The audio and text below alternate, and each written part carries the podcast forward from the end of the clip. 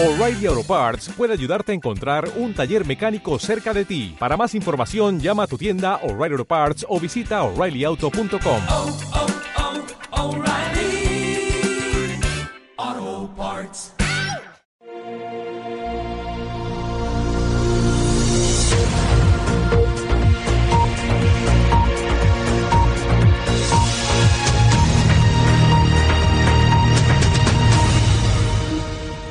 Alt News. Cada día en las emisoras disidentes más escuchadas. Cadena Ibérica. Radio Horta Guinardó en Barcelona. Canal 5 Radio en Cataluña y Radio Universal en Galicia. Buenos días. Aquí comienza Alt News. 60 minutos de radio en directo desde los estudios de Cadena Ibérica en el País Vasco. Información, entrevistas, tertulia, de todo un poco para comenzar el día con información y opinión distintas, alternativas, sin complejos. Santiago Fontenla y su equipo comienzan el día contigo. Allá vamos. Saludos supercordiales, bienvenidos. Esto es Alt News. Transmitimos desde los estudios de Cadena Ibérica en Bilbao. La temperatura más baja de España va a estar en Teruel y Ávila con 2 grados bajo cero y las más altas en Córdoba con 28 y por encima Sevilla con 29 grados de temperatura. Casi nada. Ya lo quisiéramos para nosotros que en Bilbao, que es desde donde emitimos, vamos a tener hoy una temperatura máxima de tan solo 16 grados. Vamos allá.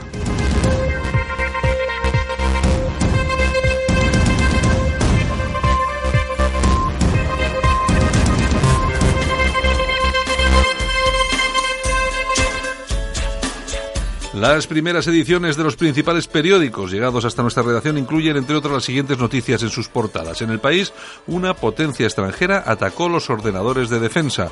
México pide a España que se disculpe por los abusos de la conquista. Teresa May se resigna a que el Parlamento tome el control del Brexit. Casado ficha al hijo de Suárez, a periodistas y a toreros para las listas del PP. Netflix tiene un nuevo y poderoso rival, Apple.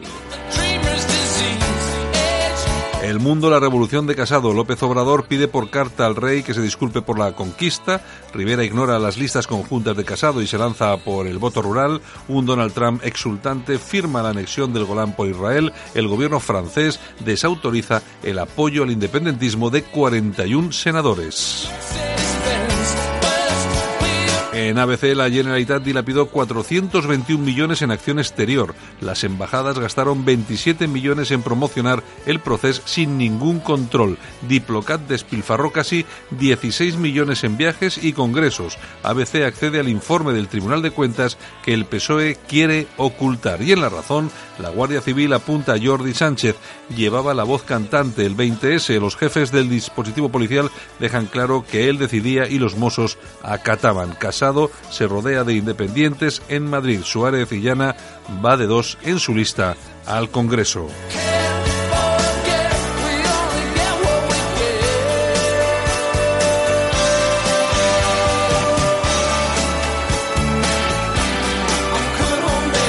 Muchas gracias por habernos escogido. Aquí tenemos 60 minutos, un poquito más, eh, de radio en cadena ibérica. Vamos a tener hoy a Yolanda Couceiro Morín con su eh, revista de prensa. Vamos eh, a irnos también con Armando Robles y vamos a analizar toda la actualidad política del día.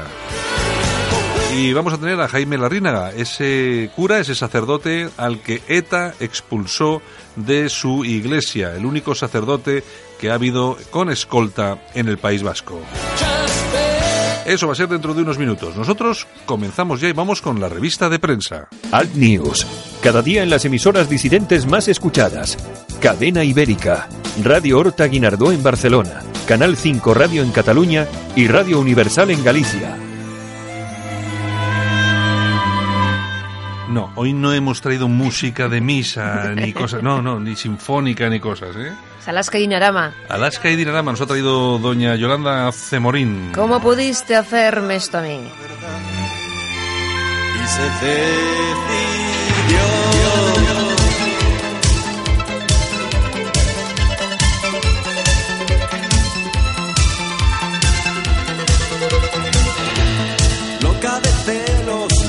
Bueno, yo creo que la mejor época de Alaska ha sido la de Alaska y Dinarama, porque luego con Fangoria, pues bueno, ha tenido éxitos con todos. Se ha ido reinventando desde los pegamoides. Sí, pero yo creo Pero que con Dinarama- fue un pelotazo, ¿eh? Sí, sí, sí, con, con, Urru- con Nacho Canut Con y Nacho con Canut, Carlos sí. Berlanga. Sí, sí. Lo que pasa que luego tuvieron bronca Carlos Berlanga y Canut y Berlanga se piró. Sí. Bueno, Y bueno, fundaron Fangoria después. no pudo esquivar un golpe certero y todo terminó entre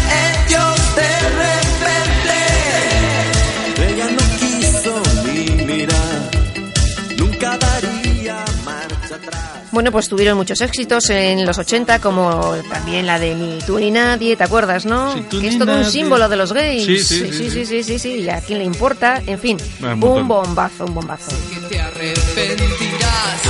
La calle desierta, la noche ideal. Un coche sin luces no pudo esquivar.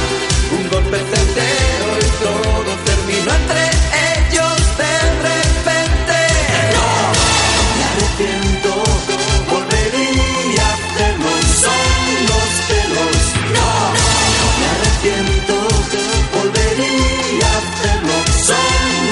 bueno, esta letra, si hacen esta canción, hacen esta canción hoy y los meten en la cárcel a todos, ¿eh? Sí, porque están ahí con ah, mirando ahí con puntillas. ¿Cómo pudiste hacerme esto a mí? Yo que te hubiese querido hasta el fin. A mí me parece que esta, yo creo, fíjate lo que te digo, de Alaska yo creo que esta es la mejor canción de todas. Hombre, tiene muy buenas, ¿eh? Pero esta, esta es muy, es muy buena, muy buena, esta es muy buena, ¿eh? un golpe certero Bueno, y lo que te decía de la letra, es que la letra trata de lo que trata, o sea, trata... Es que si ahora se, re- se ponen a revisar las letras de todos los Sí, grupos sí, sí, de los años 80, vamos. Imagínate lo que pueda pasar. Oye, mira, a mí hay una canción, una canción que me gusta mucho. Eh, ¿quién es? Ahora mira, no me acuerdo del grupo, que es eh, Ayatola, eh, no me toques la pirola. ¿Cómo, cómo eran aquellos? no me acuerdo, no me acuerdo. Los inhumanos, ¿Eh? No, inhumanos, no, eran los... toreros muertos. No, no, no, era un grupete de estos en plan punky gallego. Además, y fíjate que yo creo que el cantante de ese grupo, si no me equivoco, era el cantante también de mm, Golpes Bajos. Ah, vale. Pero no me acuerdo exactamente. Te acordarás. Me acordaré. Bueno, señores y señora, vamos a por las noticias, a por Pues esos vale, titulares. Dejamos a las que Dinarama. Pues dejamos Alaska y vamos con la revista de prensa.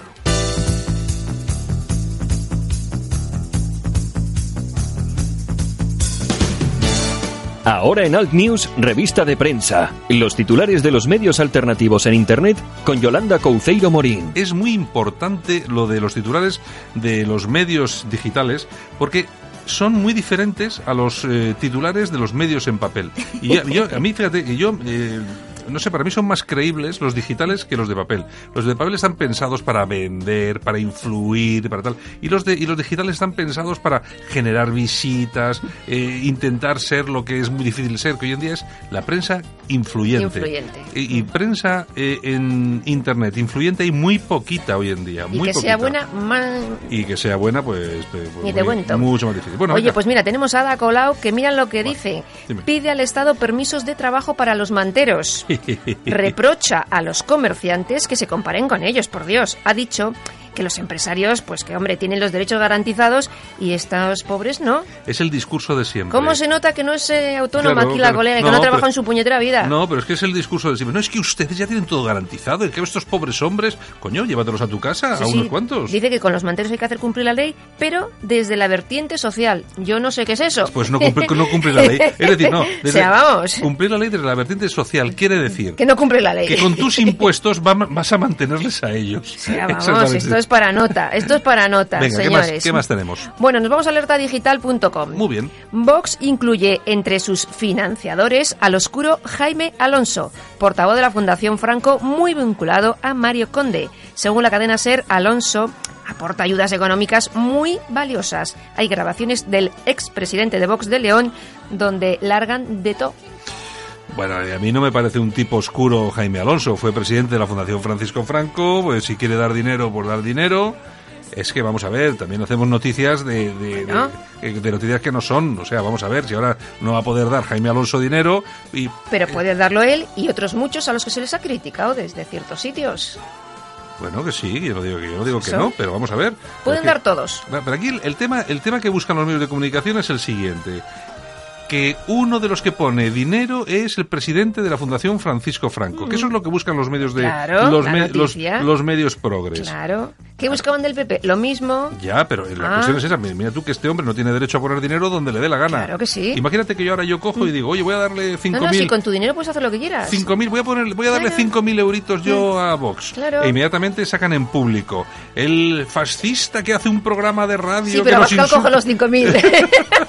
Hombre, y si, oye, pero, y si, oye, y si no los cogiera, sería tonto. sí, sí, sí, sí. Oye, ¿a ti te dan Bueno, 5.000 pero luego no critiques al resto cuando hacen cosas. Pero que eso no es ilegal. Yolanda. No, no, no, no estamos hablando de ilegalidades. No eh, es ilegal. Bueno, vamos a irnos un momento y ahora volvemos. Vale. Cuando miro hacia atrás, me veo mayor. Apenas recorría unos pocos kilómetros, pero año tras año me volví más rápido. Año tras año llegaba más lejos y me sentía más útil, más eficiente, más moderno.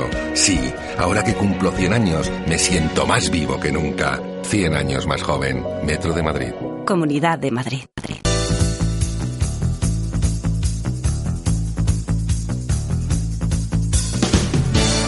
Ahora en Alt News, revista de prensa. Los titulares de los medios alternativos en Internet con Yolanda Couceiro Morín. La misma que viste y calce que ya lleva con nosotros. Claro, esta cuña es la del principio. sigo aquí, sigo aquí. sigue aquí, sigue aquí. Y sigo, como las pilas Bueno, de Alcácer. cuéntanos más, Bueno, pues nos vamos a ramblalibre.com. Mm. Ignacio Arzuaga sitúa al español de Pedro J como el digital más progre. Ha dicho el presidente de Actioir que, bueno, no sé qué medio es más marxista y más progre, si el español o el diario de escolar. Pues... Va- Vamos a ver, eso es una, eso es una chorrada, eso es una chorrada porque vamos a ver. Cosas de Arzuaga. Eh, son, eh, vamos a ver. Eh, una cosa es ser progre y marxista, eh, el de escolar, y el, y el español de Pedro J es otra cosa totalmente Totalmente diferente. diferente. Eh, Pedro J es un tipo eh, del que uno no se puede fiar. Es oscuro. Es es- oscuro. es un tío Ese es un oscuro. tío oscuro. Si te apoya Pedro J, mal asunto. Claro, lo que pasa es que lo que pasa es que el español no apoya a Teoir y entonces Arsuaga, como está en el español todo el día con lo del yunque y tal, que por cierto hay alguna sentencia en la que confirma que el yunque está dentro de, de Azteoir, eh, claro, y le molesta todo ese tipo de cosas. Lo que tiene que hacer el señor eh, Arsuaga, él tiene un digital que se llama Actual, eh, pues eh, dedicarse a sacar el vídeo de Pedro J, si quiere, yo qué Sí, sé. sí, sí, sí. Eh, Es eh, entretenido. Es que a mí decir la chorrada, que este es marxista, que este deja de ser marxista. Bueno, aparte, Ay, amigo como, todo, además, como, todo, como todo el mundo sabe, a mí como hazte oír me gusta más bien poco O nada. o nada, Lo mismo que a mí. pues entonces pues no... Seguimos. La tribuna del País Vasco.com. Venga. 73 toneladas de oro de Venezuela han salido ilegalmente rumbo a Dubái y a Turquía. Según fuentes, eh, se ha podido comprobar el trayecto que siguió cada avión y algunos eh, traslados se hicieron en aeronaves privadas y otros a través de Turkish Airlines, que tiene vuelo directo desde Caracas a es- Estambul. está preparando Maduro ya la salida. Pues, 33 vuelos. es decir, que ha ido pasta ahí como, como Ya te digo, Bueno, ya te digo. ¿Qué más? En fin. Bueno, eh, Moncloa.com. Dilema para Vox. Oye, oye, ¿todo qué pasa? ¿Todo de Vox hoy o qué? Casi, casi. Irrumpir en el Parlamento foral o apostar por Navarra suma. De momento están preparando las candidaturas a las generales.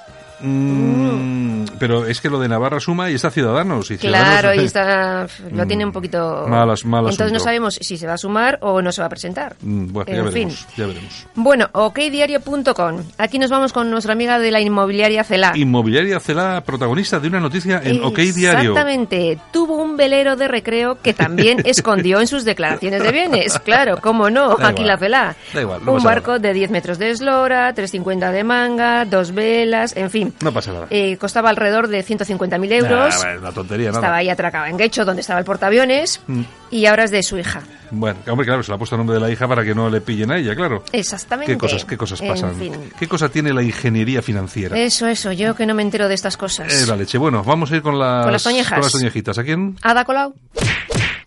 Por lo que ya hemos dicho, ¿no? Exactamente, por despreciar a los comerciantes en beneficio de los manteros. Bueno, pe- eh, eh, oye, a disfrutar de lo votado hay, ele- barceloneses. hay elecciones en breve. Hay elecciones. Exacto. ¿Qué más? Aplausos. ¿Para quién?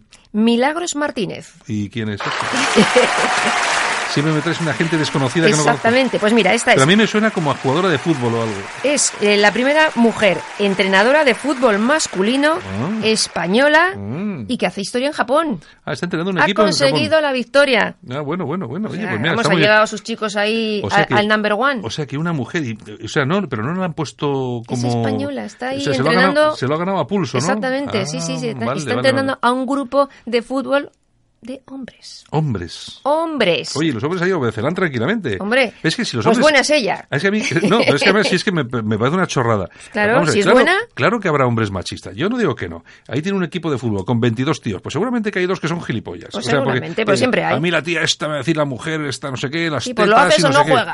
Eh, pero es que está. un tío normal dice, vamos a ver, vamos a ver, esta tía, eh, ¿cómo, cómo trabaja? Hostia, pues trabaja, Trabaja bien, la tía. ¿Nos hace ganar partidos? Claro, Sí. o sea, que- que- pues, eh, vamos a ver, como si todos los hombres fuéramos tontos. En fin, bueno. Pues Eh. Doña Yolanda. Pues eh, esto ha sido todo por hoy. Pues Mañana mucho más. Pues venga. Besitos y a pasar buen día. Venga, hasta luego. Solo para los valientes que quieren un medio de comunicación alejado de lo políticamente correcto y de la realidad cocinada por los grandes medios de comunicación. Alt News. Somos diferentes. Somos alternativos.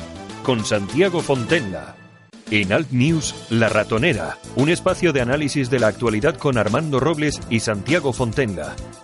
Críticos, ácidos, alternativos, otra lectura políticamente incorrecta de lo que sucede en España, Europa y el mundo, y no nos cuentan.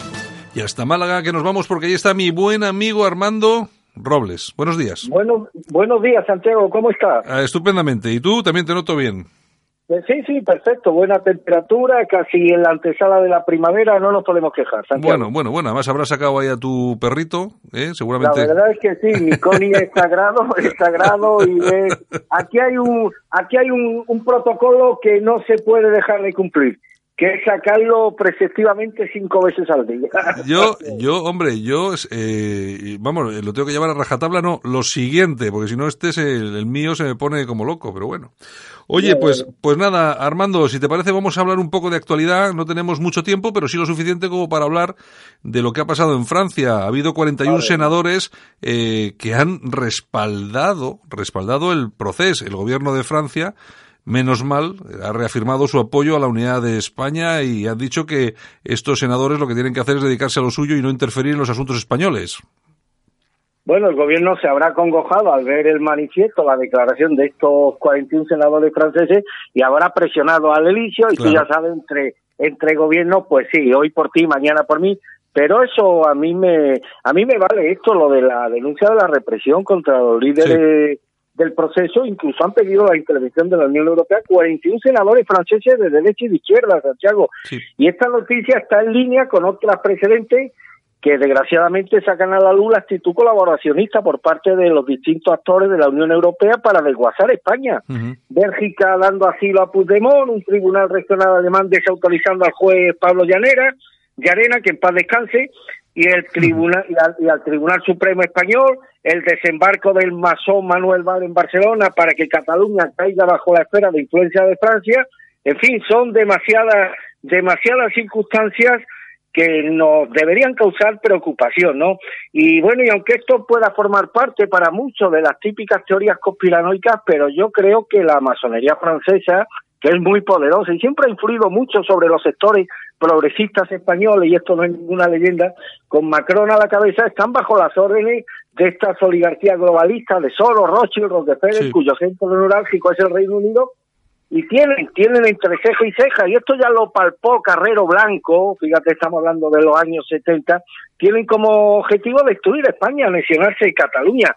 Y toda esta ralea de globalistas franceses, que ya sabemos que sistemáticamente apoyan a Marruecos en su afán de repartirse los despojos de España para construir un corredor mediterráneo que iría desde Francia a Marruecos por toda la costa del Levante hasta Gibraltar con lo que el Reino Unido controlaría además el estrecho, Francia controlaría Cataluña, Canarias, Ceuta y Melilla para, para eh, eh, entrarían bajo la influencia de, de Marruecos.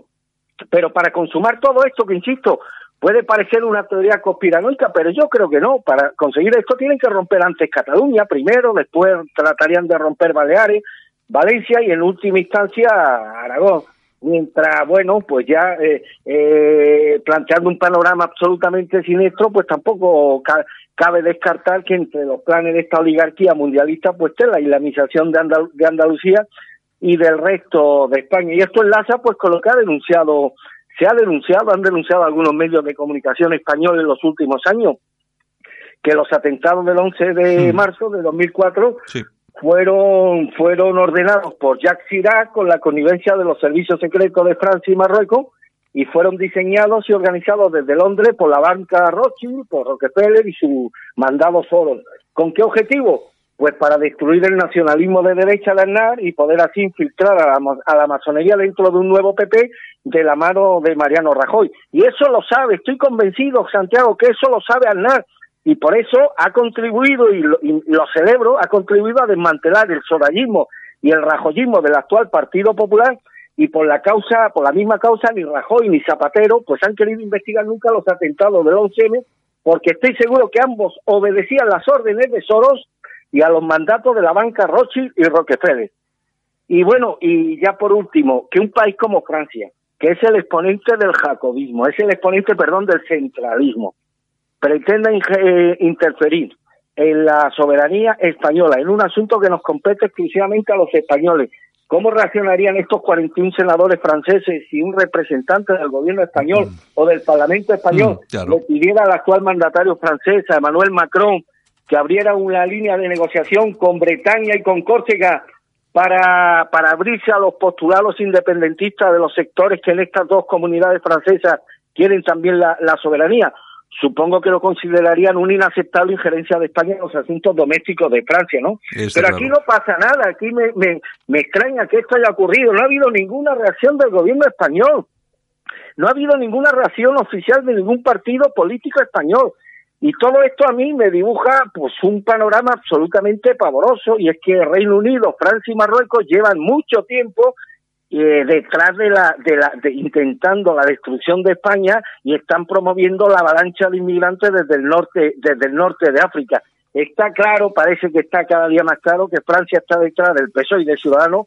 Por tanto, no cabe y cada día lo contemplo más, eh, Santiago, un futuro gobierno formado por ambos partidos para que ya España pueda ser liquidada y evitar que la derecha nacionalista pueda alcanzar el poder. Bueno, y los firmantes que del famoso manifiesto son en su mayoría comunistas y socialistas, pero Claro. también hay centristas, republicanos, que es el antiguo partido de, de Nicolás Sarkozy, y de la República en Marcha, la formación que apoya a Macron. De hecho, Macron. el que ha publicado este manifiesto ha sido André Gato- Gatolín, que es, eh, es miembro del, del partido de Macron. En fin, así están las cosas y mm, es lo que digo yo. eh, si llegamos a hacer nosotros lo mismo aquí en España, nuestro Senado empieza a apoyar a Córcega y alguno más, imagínate tú la que montan, la que montan estos. Pero bueno, seguimos en política internacional, si te parece, porque ni más ni menos el López Obrador ha enviado unas cartas al rey Felipe VI y al Papa para que pidan perdón por la conquista de América. Todavía estamos con estas cosas, Armando. Bueno, pero tú sabes, Santiago, que estas cosas que pueden parecer absurdas, cada día menos, porque incluso cuentan con un cierto placer por parte de la izquierda española, pues hace unos años podían parecer extravagantes y completamente fuera de lugar, pero hoy ya, ya resultan absolutamente normal, ¿no? Después de que, luego de que Evo Morales reclamara al gobierno de Zapatero indemnizaciones por lo supuesto, la supuesta destrucción de los recursos naturales eh, bolivianos por parte de los conquistadores españoles, pues uno ya se puede esperar cualquier cosa. Hay una cosa, yo conozco bastantes países de Sudamérica, eh, y hay, y esto de que nos dicen de la madre patria, todo es mentira, hay un profundo sentimiento de odio hacia España, Santiago, Sí. y sobre todo en las poblaciones no criollas, es decir, en las poblaciones indígenas. Luego vas a Argentina y hablas con un eurodescendiente por el aspecto, lo noto en México y demás, y se sienten emocionadísimos de evocar a su abuelo gallego, asturiano y tal, y sienten un amor eh, vivo y latente hacia la madre patria. Pero lo que son estas poblaciones indígenas viven instaladas en el rencor y en el odio permanente a España. Entonces este tipo de proclamas que a nosotros nos pueden parecer absolutamente desconcertantes, pues tienen un importante calado social en, en sociedades como México, incluso tienen pues su, su chance, como dicen ellos, Mm. y esto a ellos les da votos, Santiago, esto a ellos les da votos, lejos de provocar el rechazo que debería provocar en cualquier sociedad civilizada y, de verte- y vertebradas, pues esto a ellos les da, les da voto. Claro, yo mi llamamiento, mi, mi, si tuviera la oportunidad de tener al otro lado del hilo telefónico al señor Obrador, pues le diría, hombre, que gracias y no a pesar de esa conquista española que tanto lamentan los dirigentes bolivarianos de Sudamérica, Está claro. pues podemos decir que, le- que en el cono sudamericano pues hay un 70% de población indígena, cosa harto improbable en el caso de que los colonizadores hubieran sido anglosajones. Está- Está claro. Bueno, oye, pues el propio López Obrador ha dicho que aquello de la, aquello de los españoles en tierras americanas fue una invasión, se cometieron muchas barbaridades, se sometió a los pueblos que habitaban nuestra América, todo el continente. Hubieron matanzas, imposiciones. La llamada conquista se hizo con la espada y con la cruz. Se edificaron las iglesias arriba de los templos. Se excomulgó a nuestros héroes patrios. Es el tiempo de decir vamos a reconciliarnos, pero primero pidamos perdón. Es que tienen una cara que se la pisan. ¿Qué sería de estos sin los españoles en aquella época? Pues fíjate tú, y además es que el nacionalismo indigenista de Sudamérica, de estos países sudamericanos y centroamericanos, se construye precisamente a partir del rechazo y del odio hacia lo español. Por tanto, que no crea la gente que este tipo de manifestaciones eh, causan rechazo en, dentro de la opinión pública mexicana, todo lo contrario. Claro, claro, claro, son refrendadas por un elevadísimo sector de esa población indígena mexicana contra la que se quiere blindar y cada día le doy más la razón Donald Trump porque no quiere esta gentuza en su país, esta gentuza que ha llenado México y los países de Sudamérica de droga, de corrupción, de latrocinio institucional, de criminalidad y de todas las barbaries que puede concebir el ser humano. Y Donald Trump, con buena ley, pues no quiere que esta gentuza se le meta en su país. Exacto. Y debemos entenderlo desde la perspectiva, además, de estas manifestaciones hechas por quienes tendrían que dar ejemplo de civismo y de un cierto tino histórico y se convierten pues en los principales hooligans contra contra España y todo lo que conlleva en definitiva la civilización occidental a la que odian profundamente. Bueno, y si te parece, acabamos con una cosa, porque quería recordar que ayer por la noche vi a, a Ortega Smith, que es amigo tuyo, entre, entre comillas, en 24 horas, y dijo que había que limitar, eliminar todo el gasto político innecesario. Y Mira, este tiene este tiene más cara que espalda, el Ortega Sabía yo, sabía- cosa, sabía yo que es, la, que, que es la mejor cabeza de que tiene voz, ¿eh? lo reconozco, y eso lo hace peligroso, ¿eh? es la mejor cabeza, es una moral, este no es ni siquiera un inmoral, es una moral.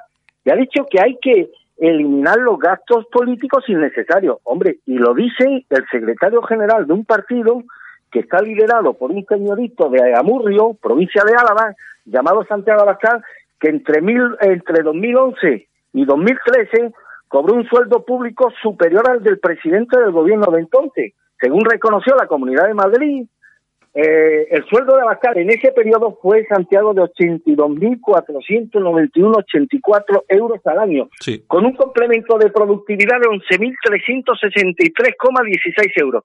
Y el presidente del gobierno en esos años tenía estipulado un sueldo de 78.185 euros. En 2010, Esperanza Aguirre, esta otra del contubernio esta de Rajoy, Soraya y demás, nombró a Santiago Abascal director de la Agencia de Protección de Datos de la Comunidad de Madrid. No tenía ninguna utilidad social esta empresa, ninguna. Nada más llegar al cargo, Santiago Abascal, a Santiago Abascal se le asignó un sueldo de casi 90.000 euros al año y una productividad de más de 12.000. Sin embargo, en junio de ese mismo año, la Comunidad de Madrid redujo el salario de ese puesto y se le asignó otro de 93.855 euros, 82.491 euros de sueldo base y una productividad de 11.363 euros. Eh, pero es que además el actual líder de Vox estuvo tres años eh, estuvo tres años al frente de esa agencia hasta que la Comunidad de Madrid decidió disolverla en diciembre de 2012 y justo después, inmediatamente después, días después, Santiago fue nombrado director gerente de la Fundación para el Mecenazgo y el Patrocinio Social, o sea, una fundación hecha para la mamandurria del señorito Abascal. Y se asignó un sueldo idéntico al que había tenido en la Agencia de Protección de Datos, es decir, 82.491 euros al año y 11.363 de productividad. Santiago Abascal no duró mucho en ese puesto porque en diciembre de 2013, hay que recordar, eh, unos meses después de recaer en esta fundación, la Comunidad de Madrid también acordó su disolución y ahí al muchachito le entró la vena patriótica y dijo, ya no estoy de acuerdo con este PP, voy a montar mi propio chiringuito llamado Vox. Bueno, pues yo le preguntaría al caradura de Ortega en mí si, este, si esto es o no, según su peculiar concepto del gasto político innecesario, si respondería a eso que él ayer en el canal 24 horas dijo que bueno que había que suprimir todos los gastos políticos innecesarios. Si esto no es un chiringuito, lo que le montaron a Bascal, el Partido Popular, al que hoy tanto critica, pues entonces que venga Dios y lo vea. Y una última cosa, porque seguí muy atento las intervenciones de, de este de este caradura de Ortega en, en el canal 24 horas y sabes que hay unos rótulos con mensajes de los eh, televidentes Sí. y en esto vos demuestra que sabe movilizar a su gente, pues estaba seguro esos mensajes estaban inspirados, eh, provenían, provenían en, en buena medida de la misma fuente. Y algunos se quejaban, algunos mensajes contrapuntaban la mayoría, que era de respaldo a May, que cómo se le ocurría al Partido Socialista, se supone que tiene un control mayoritario en televisión española, de llevar a un representante de la extrema derecha. Pero hombre, no seáis porque Ortega Smith fue ayer al programa de 24 horas porque lo ordenó Pedro Sánchez, Hombre, porque claro. algunos políticos se encomiendan a la Virgen del Pilar y Pedro Sánchez se encomienda a vos para poder seguir al frente de la presidencia del gobierno. No seáis torpes. Ahora mismo la gran base que tiene el Partido Socialista para seguir en la Moncloa otros cuatro años se llama Vox. Y por eso, y a eso responde el interés que tienen algunos medios izquierdistas, entre ellos Televisión Española, de promocionar a Vox en horarios de mañana, tarde, noche. Están todo el día con Vox. Sí, hay, hay, hay muchas voces que apuntan, que apuntan a eso, que, que hablan, y bueno, tampoco, vamos a ver, no es, no es que sea falso, porque sí es cierto que Vox ahora mismo no tiene representación política a nivel nacional, que es... O sea, tiene la misma representación política que soluciona. Eh, es decir, eh, la, exactamente. comuni- la comunidad de mi casa y poco más. Es que a nivel nacional no tiene ningún tipo de representación. Otra, Ninguna. otra cosa es que cuando pasen las elecciones tenga 30 o 40 o 50 diputados y entonces, lógicamente, tal. Pero sí es cierto y las críticas que apuntan a eso, pues tienen razón. Tampoco vamos a decir que no tienen razón. ¿eh? Eh, Tienen razón. Bueno, Armando, pues si te parece, hasta aquí hemos llegado y mañana volvemos con, con más análisis de actualidad. ¿Te parece? Pues, como siempre, a tu disposición. Un abrazo fuerte a ti y a todos los oyentes. Un, Santiago. un abrazo muy fuerte, Armando. Gracias. En Alt News, La Ratonera, un espacio de análisis de la actualidad con Armando Robles y Santiago Fontenga. Críticos, ácidos, alternativos, otra lectura políticamente incorrecta de lo que sucede en España, Europa y el mundo, y no nos cuentan. Alt News, información y opinión diferentes. Analizamos la actualidad desde otro punto de vista. Escúchanos en Cadena Ibérica.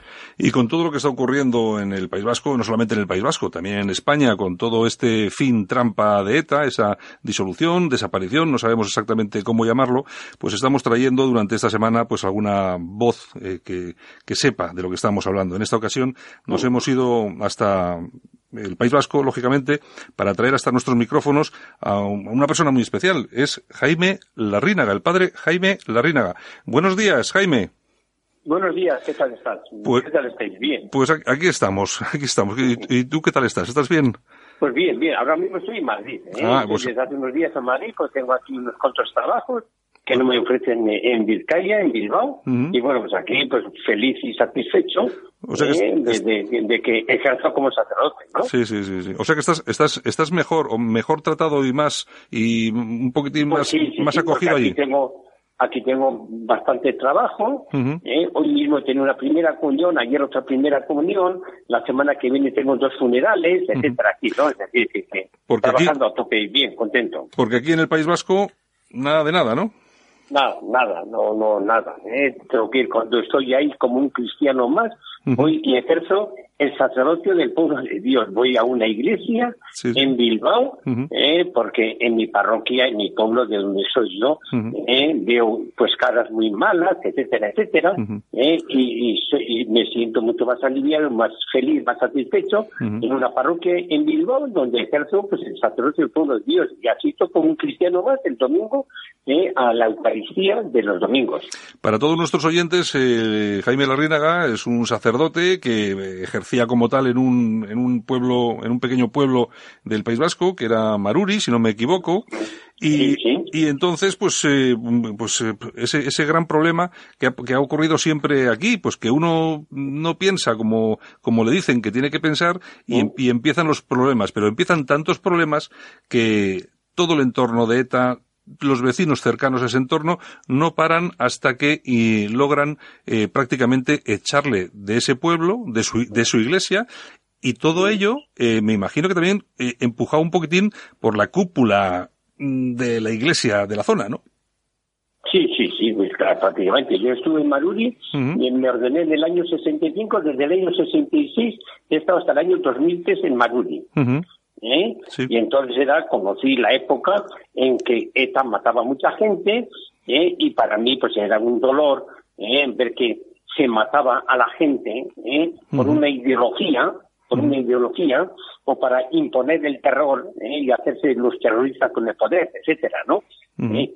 Y muchas veces tenía la tentación de, como sacerdote, decir el domingo, pero como mi feligresía en Maruli, eh, el 93% eran nacionalistas, de estos no me iban a entender, porque ellos, los etarras, y los que le apoyaron los etarras, los nacionalistas todos, decían, eh, por algo habrán matado, ¿qué Sí. habrá sido? Habrá sido un chivato, y por algo, eh, es militar, es guardia civil, eh, eh, habla mucho, es periodista, ¿qué, qué, qué cosas dice y tal, no? Mm. Una cosa es impresentable, ¿no? Entonces- Llegó un momento, en el año 1999, después de, del asesinato, eh, que no tiene palabras humanas y que, que, que explique al señor Miguel Ángel Blanco, eh, formamos no, un grupito de sacerdotes, en total tres, dos jesuitas y yo, sacerdote diocesano, formamos el pueblo de Salvador. Mm. Dijimos, eh, la iglesia, ¿qué está haciendo en el País Vasco? ¿Qué está haciendo en Vizcaya? Nada.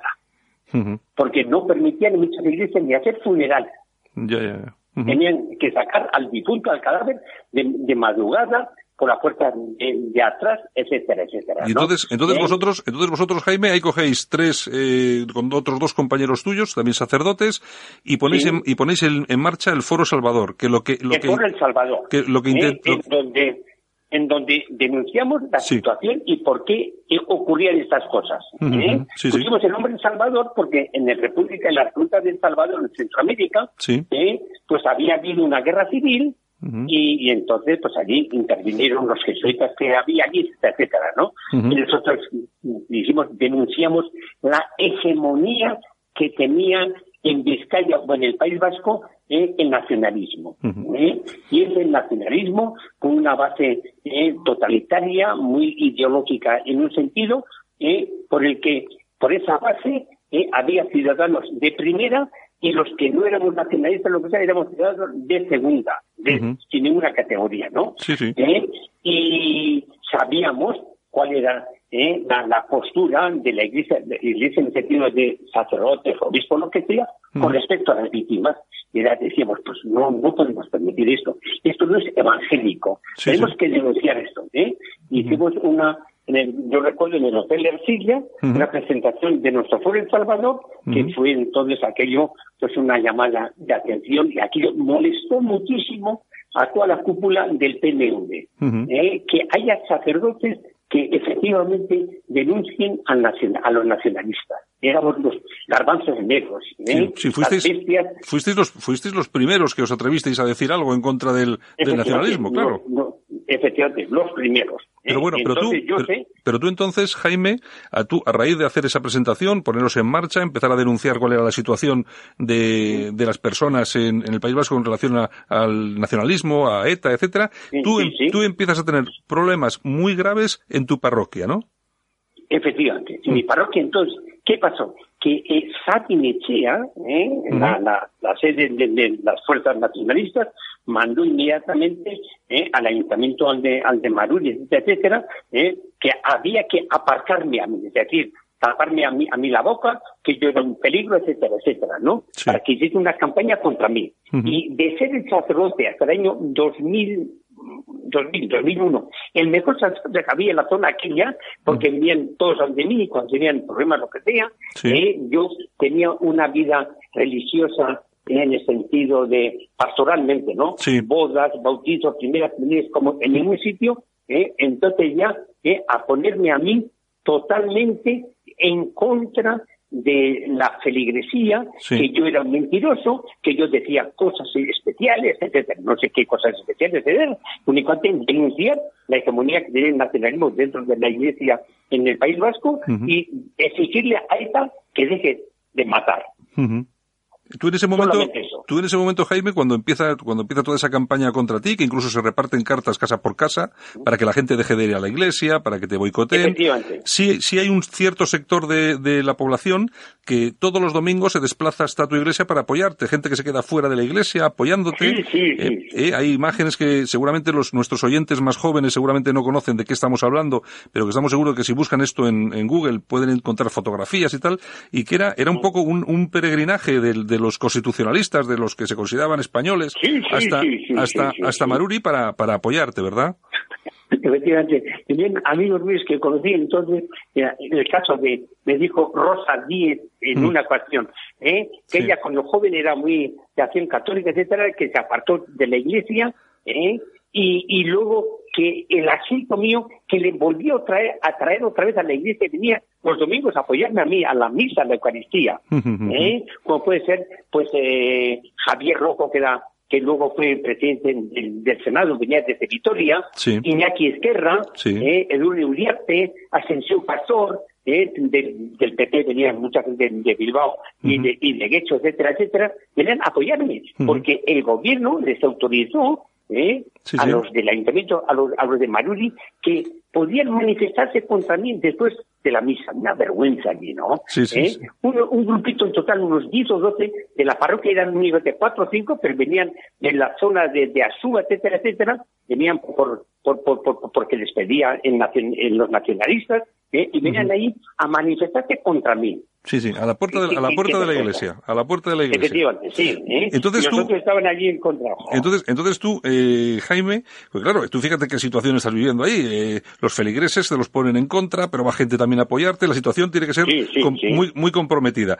Pero claro, yo, yo creo que aquí el problema surge cuando la cúpula eclesiástica se posiciona del lado nacionalista y entonces es ahí cuando a ti te, eh, te ponen ya en una situación ma- malísima, ¿no? Sí, vino el, el obispo vino en dos ocasiones, pero no sé qué dijo. ¿eh? No dijo nada. ¿eh? Es igual igual que, por ejemplo, en algunos funerales de, de, de, de- de víctimas de ETA, ¿no? Sí. ¿Eh? Eh, eh, que eran los funerales del obispo, pues el, el, el Setiere o el Uriarte, lo que sea, eran equidistantes, ¿no? Decían violencia unos y violencia otros y tal, ¿no? Ujú, ¿Eh? ujú. Y a mí también venía el, el Claro. obispo allí, Claro. ¿eh? y estaba allá conmigo y tal, sí, porque tal, el sacerdote tiene que tal, hombre, ¿Qué obispo? Qué vergüenza, ¿no? ¿Qué obispo, qué obispo era, eh, Jaime? Pues era Ricardo Blázquez y Carmelo Echanagusía, Ujú, Pero, ¿eh? claro, pero Bla- los que eran entonces Claro, el pero- obispo titular y el, y el- y el auxiliar. Mm, Pero tú fíjate, Blázquez, que siempre eh, Arzayus eh, dijo aquello de él, este, este, Pues sí, este, sí, pues señor de, de. Palencia o una cosa así. Luego fíjate, ¿no? Sí, sí, sí, sí, sí, sí, sí. Y luego Ana Sagasti también que dijo que el oro viejo no aprende eh, euskera, una cosa otra cosa, porque cuando vino aquí el pobre hombre eh, dijo que, iba a estudiar euskera, euskera, usted tiene que ser pastor y todo, ¿eh? y usted claro, tiene que ser pastor. Claro, En lógicamente. Usted, viene a ¿eh? lo que viene, no a ¿eh? influir. Claro, claro, claro, Claro, claro, pues cuántos concejales y cuántos políticos había del PNV que no sabían el vascuence, pero muchos, Claro, claro pero sí. oye, que tú, lo- lo- usted lo que tiene que ser es obispo, obispo, punto. Bueno, y entonces, a raíz de todo esto, la situación se complica tanto que al final tienes que irte y te, y te Sí, vas, dejas, tu, dejas tu parroquia y no solamente te vas de tu parroquia, sino que te vas del País Vasco y te vas a Madrid. Sí, porque en, un, en unos papeles de un comando que detuvo la policía francesa, pues aparecía mi nombre Ujú. eh, como uno de los objetivos, etcétera, ¿no? Ya ya me pusieron en escolta, Sí, ¿eh? escolta. Yo no solamente fui escolta, porque Un hubo dos cura- a los que pusieron Un con cura, escolta. un cura con escolta. Eso es que, es que se dice, es que claro, cuentas estas cosas y es normal que haya gente, sobre todo la gente joven, que no se las crea, Jaime. Es que es, es increíble. Claro, Pero bueno, claro. entonces, Y entonces, él a la vez era catedrático de historia en el Instituto en Guecho, Ujú. ¿eh? iba a, a Guecho iba con escoltas, ¿no? Sí. Eh, y recuerdo que los alumnos de, de- era un escolta joven, un chaval muy majo, un tal Fernando, ¿eh? y, y nada, pues nada, ¿eh? con escolta unos cuantos años. Hasta que me dijo, don Ricardo Blázquez, me dijo, mira, por tu seguridad, ¿eh? yo te ofrezco que puedas ir a Roma, puedes ir a Salamanca, puedes ir a Madrid, donde quieras, ¿no? ¿eh? y yo escogí Madrid porque veía que Madrid podía hacer más cosas, Sí. es más cerca de mi familia, de mi tierra, etcétera, etcétera. ¿eh? que tiene más posibilidades y vine, vine a Madrid. muy bien. Eh, Yolanda Morín, hola, buenos buenas, días. muy buenas. Hola, muy buenas. Bueno, Hola, buenos días. Hola, hola. Jaime, un besito desde Bilbao. Bueno, Muchas gracias. Bueno, Yolanda. Yolanda, tú conoces eh, perfectamente a Jaime Larrínaga. ¿Qué nos, qué- Claro. qué, nos, qué nos puedes contar de él? ¿Qué nos dices de él como, como persona y como, como, como pater? Como, ¿qué, qué nos cuentas de él?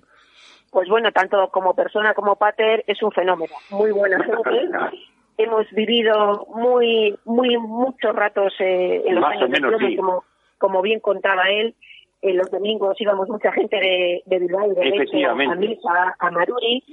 Y, y efectivamente se, se, vivía a, a aquellos mm, domingos donde teníamos a todos los abertzales enfrente, donde lo maltrataban, Sí. lo despreciaban. Aquello era, era un caos. Hasta que se tuvo que ir por desgracia a Madrid y donde le echamos mucho de menos, aunque le vemos con bastante frecuencia por Bilbao. Sí, tú, cosa que eh, se agradece. sí, Yolanda. Pero la verdad, no, sí. Yolanda, yo en lo que te quería preguntar es que, claro, tú también, tú, por ejemplo, has llevado escolta durante 10 años, pero a mí lo que, Claro. a, a mí lo que me llama poderosamente la atención es que un sacerdote, un hombre de paz, que lo único que, que puede hacer es ayudar a los feligreses, sean de la ideología que sean, porque al final Pues el sacerdote está para arreglar. Que tenga que ir con escolta. Yo es que es una cosa, a la gente se lo cuentas, que lo que ha pasado aquí Y en no el País Vasco, y no- y no la gente no se lo cree. es increíble. Claro, pero Yo- es que hay, hay que hay que vivirlo, esos, como te decía, esos años del plomo, donde un sacerdote tenía que ir con, con escolta, donde un barrendero tenía que ir con escolta, simplemente Mm. por el hecho de ser español y pensar diferente. Por eso te querían matar. O sea, cuando, Efectivamente, detuvieron, sí, cuando sí, le tuvieron a uno de los comandos eh, Vizcaya en, en Francia y encontraron documentación mía, lo que ponían era que era una enemiga de Euskal Herria. Entonces, Claro, claro, ser enemiga de Euskal Herria, ¿qué significa? Ser español. Eres español, eres mi enemigo. Y por desgracia, eso hoy, a pesar de que digan que ETA está derrotada y que aquí ahora hay una paz enorme, no existe. Mm, Los bueno. hombres de paz son gente como el padre Larrínaga, no como Otegi. Está claro. Eh, el, eh, Yo, Jaime, yo recuerdo... sí, ¿sí? sí, dime, Jaime, dime, perdóname, sí, dime. Sí, Yo, yo, yo recuerdo, por ejemplo, les decía yo, a ver, si le he hecho a alguien un mal, que me digan a mí, que venga a la sacristía y me diga a mí. Yo a todos les di todo mi cariño, mi apoyo, eh, les he consolado, eh, he estado en todas las casas en, en Marudi, etcétera, etcétera, ¿no? Y luego en los últimos años que estuve en Marudi, que, que aún seguía esta matando, etcétera, etcétera, yo recuerdo que cuando había una cosa de estas, eh, un asesinato, eh, íbamos entonces a la plaza elítica, en total pues 40, 50 o 60 personas allí, sacamos una pancarta Claro. ahí contra contra los asesinos, etcétera, ¿no? Manifestándose Era- la y era- y era- y era- una minoría. éramos, éramos cuatro, éramos cuatro. Claro, pues éramos cuatro, sí, sí, sí. Es verdad, Claro. es verdad. Tú, es yo, verdad. y unos cuantos que, que, que verás. Bueno, eh, Y Jaime, como bien ¿qué tiempos decías, y com- y Sí. como bien decías, se enterraban a las víctimas a deshoras por la puerta de atrás y todo el Claro. mundo miraba a otro lado. Y de eso, Claro, nadie, claro. y de eso nadie dice nada. Jaime, Claro, claro. Jaime, Sí. tú, tú, tú cuando tú cuando te vas entonces vas a Madrid, pero también eh, estuviste un tiempo fuera, ¿no? Estuviste en el extranjero un tiempo. eh, Bueno, luego estando, estando en Madrid, pues se me han abierto muchas puertas en sentido y tal y cual, ¿no? Eh, y yo que estaba sin ninguna parroquia aquí, me ofrecen eh, que, que, que, que en Venezuela, en la gran sabana, donde Sí. tuve una experiencia estupenda, etcétera, etcétera, ¿no? Ujú. Para mí casi los mejores años, un clima estupendo, eh, no hay nada allí prácticamente, miseria, hambre, pero en la gran sábana con los indios de la etnia Pemón, pasé ocho o nueve años de los mejorcitos de mi vida. Sí pasaste una, ¿Eh? sí, pa- sí pasaste una, una, una época muy grande, pero tú, eh, tu misión ahí era eh, evangelizar, ¿no? evangelizar, claro, efectivamente, era, era, era un trato más. ¿eh? Yo les decía a los indios, bueno, pues vengo aquí, no me imponieron nada, sino que acompañarlos, porque todo, eh, una vida es un viaje hacia Dios, vamos hacia el encuentro con Dios, y yo vengo y acompañaros en, en este viajar hacia Dios y tal, ¿no? Contad conmigo para lo que queráis, etcétera. Estoy aquí dispuesto para ayudaros y daros todo el consuelo y todo el cariño, ¿eh? Bueno, y ya- para mí, los mejores años. Y ahí sigues, y ahí sigues, bueno, dando, dando, dando, Sí, dando consuelo sí, y, consejo y lo que haga ya falta. Dejamos hace hace tres años porque hubo eh, la experiencia que ella terminó eh, porque con un accidente de cuatro personas que venían a visitarme a mí especialmente a la misión se mataron en un helicóptero. Sí, sí, sí, sí. ¿Mm? Ajá. Sí, en, en, en donde si la gente sabe, en el Parque Canaima eh, está el salto eh, mayor del mundo, salto del Ángel, que tiene 969 metros de salto, el agua cae, eh, y viendo aquello, eh, tuvo el helicóptero un accidente y fatalmente murieron las cuatro personas y el piloto que venían a visitarme a mí, Bueno, a la misión. Una desgracia. Bueno, Yolanda, tú cuando, Dime. eh, tú cuando, lógicamente, en aquella época, que no es tan lejana, eh, estamos hablando de hace unos poquitos años, lo que pasa es que como la gente tiene una memoria muy, muy, muy pequeñita, de muy poquito tiempo, pero tú cuando, Yolanda, tú cuando, en aquella época, eh, tú como una persona que estabas muy involucrada en todo lo que era el movimiento cívico, colaborando pues con todo tipo de cosas, e incluso con la plataforma que tú tenías aquí, que era lo de España Libertad y tal. ¿Vosotros qué, qué os pareció? ¿Qué, qué comentabais cuando, cuando sabéis que, oye, ETA quiere matar a, a, a Jaime Larrínaga, al padre Jaime Larrínaga, y además no solamente eso, sino además que es que es la primera vez en la historia que vemos a un, sacer- a un sacerdote aquí con escolta. ¿Qué, qué pensasteis en aquellos momentos? Pues, pues imagínate que un sacerdote de un pueblo pequeñito del País Vasco que daba misa todos los domingos y que ayudaba a todo el mundo, que quisiera matarlo a una banda criminal, eh, pero bueno, ¿a qué extremos hemos llegado? Y es lo que te decía antes, o sea, ETA quería matar a todo aquel que significase algo español. Él estaba en contra del nacionalismo, era español y había que matarlo, o sea, así de simple, algo inaudito, Hmm, Es una, es una ecuación muy simple, ¿verdad, Jaime? Claro. Sí, hombre, claro, efectivamente, ¿eh? efectivamente. Simplemente no Y ahora- piensas, no piensas como yo pienso y te mato. te mato, exactamente. Sí, no sí, piensas sí, como sí, yo, sí, no eres, sí, no eres sí. vasco, porque según ellos Sí, no eres sí. vasco, eres un Sí, sí. españolazo, hay que Mm. matarte. Así Y la población española, la población española con la población vasca toda, tiene que estar un poco atenta, eh, espabilada, ser inteligente y que no nos metan otra vez otro gol. A mí, por ejemplo, estos días lo, lo de eh, ahí en, en, en, en Cambó, eh, lo que han hecho, ¿no? Como si fuese un aquelarre. Eso ha sido el mayor, el mayor atentado que ha tenido ETA contra las víctimas. Una las vergüenza, víctimas que eso ha sido tenían ya-. Sí, sí, todas las víctimas que tenían ya la herida casi cicatrizada se les ha abierto otra vez. ¿eh? Sí, porque además- ellos como si fuesen los salvadores de la patria, los artífices de, de- de la paz, etcétera, etcétera, ¿no? Sí, porque ¿Eh? al final- otra historia. Claro, al final, al final este- ellos, eh, porque claro, aquí se nos está vendiendo eh, que lógicamente que ETA ha sido derrotada, etcétera, etcétera. pero claro, es que es una es una derrota muy muy muy dulce, no, dulcísima. Muy especial. Está- claro, Hay que explicar. están están en las instituciones, eh, van a cobrar eh, eh, ahora incluso los los eh, los etarras que están fuera y tal y cual durante un periodo de tiempo van a cobrar sueldos, van a tener ayudas para tal. Esto va a ser va a ser un horror y las víctimas del terrorismo que también eh, Yo no sé lo que piensas tú, pero a mí me da que hay algunas asociaciones de víctimas del terrorismo que están adormecidas, anestesiadas. Totalmente, totalmente adormecidas, ¿no? Y yo quiero que, que en estos momentos estemos todos despiertos ¿eh? y formar un frente, frente común y exigir que haya justicia, que haya justicia, ¿eh? porque si no hay un auténtico arrepentimiento, una sincera petición de perdón, además de una disposición real a reparar el mal causado, ¿eh? y, y, y contribuir con la justicia para esclarecer tantos crímenes que ellos saben quiénes son, etcétera, etcétera, no se puede dar así como así, no se puede avanzar. yo, ¿eh? yo, cre- yo creo que por desgracia, Jaime, eh, eso no lo vamos a ver. O sea, ni se van a resolver los crímenes que están pendientes Sí. de, de- no se va a ver, porque al, al final todos estos, les vamos a ver a todos los terroristas en la calle, por las calles de Bilbao, tomando vinos, tomando pinchos, riéndose de todas las víctimas, la sociedad, que es muy cobarde y muy hipócrita, va a mirar a otro lado, y por una paz, una Ave María, que se dice. Una pena, una pena, una pena, Yolanda, porque me han dicho que en San Sebastián, en Bilbao, creo que han salido letreros que, eh, estas gracias, eh, Sí. es que ricasco, hombre, una Sí, sí, sí, sí, sí, sí, sí. Han, han salido muchas pintadas dando las gracias pobres a ETA. víctimas, ¿no? ¿Eh? Bueno. Eh, que a tu- en mi pueblo, un pueblo pequeño, en Yurre, que matan a un señor que era un taxista, un gallego, pobre hombre, que, que el mal que tenía haber nacido en Galicia. ¿Y qué pasaba? Que era un pueblo pequeño donde no había porvenir y de allí casi todos se apuntaban en la Guardia Civil y venían la zona aquella y le decían, oye, si vas a Vizcaya, tienes ahí fulanito, salúdale. Y, y, y le vieron a una vez hablando con a un, a un guardia, le pusieron el mote o el delito, entre comillas, que no era verdad de esas más, de que era un chivato de la, de la Guardia Civil y le matan a la pobre el Lizardo, hombre, por Dios. ¿eh? Los famosos Recuerdo que los este era un chivatos. taxista que, que, que a mi padre, que, que era mayor, y le decía, "Fermín, usted tranquilo, ya iré a su casa, minutos antes, y le llevo un coche en taxi a la iglesia y tal. Padre, le pagaba encantado y tal, ¿no? Taxista este, el día anterior a fin de año, el día 30 de diciembre, le matan en su coche, gato.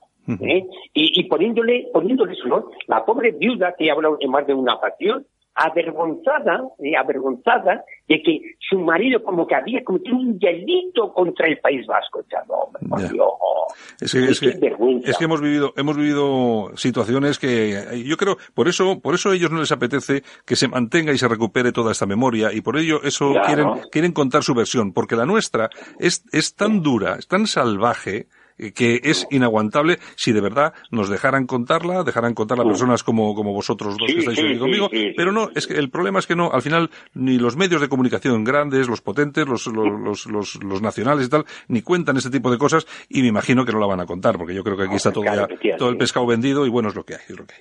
Bueno, pues Por eso Jaime, vamos a ser, por eso vamos a ser los, los grandes olvidados. Bueno. Sí, sí, sí. Hoy mismo una vergüenza, ¿no? Eh, ojeando un poquito del periódico, en el ABC, en el ABC de Madrid, no sé en qué pueblo aquí, ¿eh? que le van a dedicar eh, una rotonda a Carmen Tagle, una que fue fiscal, etcétera, etcétera, ¿no? Sí. ¿Eh? Del, del- del Tribunal Supremo, lo que sea, que mató este y tal, y como que mañana o pasado en el ayuntamiento iban a, a discutir ese asunto, y pues, confiriendo. Y recuerdo mi amigo, ¿eh? Eh, Antonio, eh, Antonio, el jesuita, el que fue también, el que tuvo también, eh, al que le pusieron escolta, pues este decía que había que poner a todas las víctimas del terrorismo calles, dedicarles calles, plazas, etcétera. Claro. Eso es fundamental. claro, sí, para, fundamental. para mantener la Para memoria no- y de, lo- no- claro, no es la que, memoria. claro, es que si no se cuenta lo que ha pasado, al final todo eso se pierde. Claro, o sea, claro, si no nos acordamos, no nos acordamos de lo que pasó antes de ayer, a la gente joven, las nuevas generaciones, ¿qué les vas a contar de lo que ha pasado hace no sé cuánto si no lo han vivido? ¿no? Conocí, conocí a una viuda de, es, es gallega eh, en un congreso, lo que sea, ¿no? Me dijo que su marido había guardia civil en Trápaga, en, en Trapagarán, en San, Sí. San Salvador del Valle. Sí. Y entonces, que fue el hombre con 26 años a recoger a sus dos niños al colegio de 3 y 4 años, ya tú, y le mataron delante de sus niños al, al, al, guardia civil. Sí, ¿eh? Eh, Al marido de una tal fina. Hombre, por Dios. ¿eh? No. Es inconcebible, ¿no? Bueno. ¿Eh? Las barbaridades que se han hecho. Pues bueno, ¿eh? Y pues- todo en nombre de, de, de, de- una ideología totalitaria. Está claro. Pues Jaime Larrinaga, pues muchas gracias con estar, por estar con nosotros. Hemos estado, Pues nada, ya nos quedamos sin, sin tiempo y nada, a oye, vuestra entera disposición, ¿eh? Pues ya- siempre, para cualquier cosita. pues ¿Cómo no? repetiremos, Hay que rep- repetiremos, Jaime, repetiremos. Muy Mu- bien. Muchas gracias. Un abrazo. Y muchas Yolanda, gracias. Un beso. Hasta luego, Jaime. Muchas gracias, Yolanda, Sí, adiós. Bueno, Adiós. beso a todos. Alt News, información y opinión diferentes. Analizamos la actualidad desde otro punto de vista. Escúchanos en Cadena Ibérica. Escuchas Alt News, noticias alternativas en Cadena Ibérica, con Santiago Fontenla. Y como cada mañana tenemos con nosotros a Meli Camacho. Meli, buenos días. Hola, buenos días, Santiago. Bueno, ¿qué tal estás? Pues muy bien, aquí en los Madriles. bueno, que, oye, no está nada mal, ¿eh? Nada mal. Bueno, eh, Mary, oye, que estamos ya a las puertas del verano, así que me imagino que quizá nos puedas traer alguno de esos consejos que habitualmente acercas hasta todos nuestros oyentes de Cadena Ibérica, pues, no sé, para irnos preparando de cara al solcete. Efectivamente, mira, la mayoría de la gente o, o- o ha engordado o, o tiene miedo a engordar o tiene tendencia a engordar. O sea, ya la obesidad está empezando a ser una verdadera pandemia y ya no es solo por estética, es por salud. Entonces, la mayoría de los laboratorios se esfuerzan, luchan. Entonces, yo he encontrado una fórmula de un cirujano que lo utiliza en Cataluña para operar a pacientes de mucha obesidad y que no pueden correr riesgos y necesita un producto totalmente natural para que pierdan peso para poderlos operar. Entonces, esta fórmula me la han dado, es una fórmula eh, exclusiva y contiene 16 plantas. O sea, desde eh, té verde, eh, café descafeinado, o sea, cantidad de, de plantas que tienen tres efectos en uno. Entonces, es una botella de medio litro, es un líquido, y tú te tomas un taponcito a media mañana, el tapón que viene en las instrucciones, o lo introduces en una botella de un litro de agua y te lo vas bebiendo a lo largo del día. Entonces me vas a preguntar, bueno, pero, pero ¿esto qué hace? ¿Qué efectos tiene? Pues mira, eh, la gente que quiere perder peso, eh, la mayoría con hambre, te aseguro, Santiago, que no se puede ah, perder peso. Y se, y se sufre Porque mucho, y se sufre mucho. Claro, y a los dos minutos empiezas muy bien, pero a los dos minutos te lo saltas. Entonces, estos médicos o este laboratorio ya lo ha, lo ha, lo ha observado y, y, ha, y ha estudiado el tema. Entonces, tiene tres efectos. Uno, el saciante. Ya. O sea, tú te lo tomas y durante el día, de verdad, que tienes ganas de algún capricho, pero no tienes hambre. Luego es fácil enfrentarte con la comida. Y, y no se trata de hacer dieta, yo no creo en las dietas, pero comer un poco menos. Sí. ¿eh? Luego tiene otro efecto que es quemador, porque la mayoría de nosotros tenemos ya muy ralentizado nuestro metabolismo por medicaciones, por estar todo el día a dieta, por la falta de ejercicio, por una vida sedentaria, bueno, por muchos motivos ese metabolismo no quema o por la edad, que ya no quemamos como cuando éramos jóvenes. Está claro. Y luego el último es diurético. Hay una retención de líquido, yo lo veo en montones de gente, tanto caballeros como señoras o hombres. Eh, eh, la cara, la cara abotargada, la cara hinchada, las manos, es generalmente pues de una alimentación desordenada, de gente que realmente no puede eliminar las toxinas y se depositan en distintos órganos. Entonces, este líquido lo que va a hacer es eliminar toda la retención de líquido. Entonces, primero quema, sacia y, y- y elimina el líquido. Y además, ¿qué es lo que tú me, me estabas diciendo? Porque estaba echando un vistazo por aquí a la página web y estaba viendo efectivamente el tema de las, de las plantas que decías, sirope de arce, café verde descafeinado, té verde, cola de caballo, velosilla, ulimaria, frágula. Bueno, hay un montón, un montón de plantas. Es todo absolutamente natural. Exacto, es todo completamente natural, de una gran pureza y una alta concentración para que la- el paciente o la persona que lo tome no tenga ningún efecto secundario, Bueno, y- porque es y- completamente natural. Y para todos aquellos amigos y amigas que quieran probarlo, ¿qué es lo que deben hacer? Pues tienen que llamar, a ver si lo digo bien, ¿eh? Eh, El número de la parafarmacia de confianza al 91-279-4700. Lo has dicho bien. El 91-279-4700. Tu para farmacia de confianza. Eso es, y le puede, y le mandan directamente por teléfono la botella de o una o dos botellas porque conviene que sea un tratamiento de dos, tres meses por si ya pierdes todo el peso, luego tener una época de mantenimiento para que no venga eh, Santiago ese efecto de rebote tan tan eh, sabes tan natural y tan Sí. normal que primero bajas peso y luego lo recuperas rápidamente. Bueno, pues para Eh, nuestros para nuestros oyentes tienen tienen esas dos posibilidades. Entonces el teléfono que es el 91-279-4700 y también la página web que es para farmaciadeconfianza.es. Eso es www.parafarmaciadeconfianza.es. Entonces, eh, bueno, ya me contarán porque porque yo creo que va a ser una gran ayuda para gente que quiere perder peso o gente que ni siquiera no quiere perder peso, pero que no quiere engordar. Está claro. Pues muy bien, Meli, pues muchas gracias por tus consejos como cada mañana. Bueno, pues muchas gracias a todos los oyentes. Venga, un abrazo, hasta luego. Adiós. Alt News. Cada día en las emisoras disidentes más escuchadas. Cadena Ibérica. Radio Horta Guinardó en Barcelona. Canal 5 Radio en Cataluña y Radio Universal en Galicia.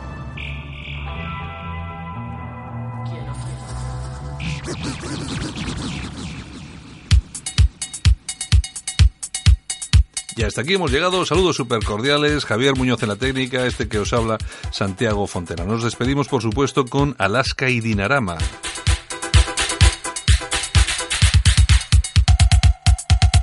Mañana regresamos a través de Radio Horta Guinardó, Canal 5 Radio, Radio Universal y, por supuesto, Cadena Ibérica.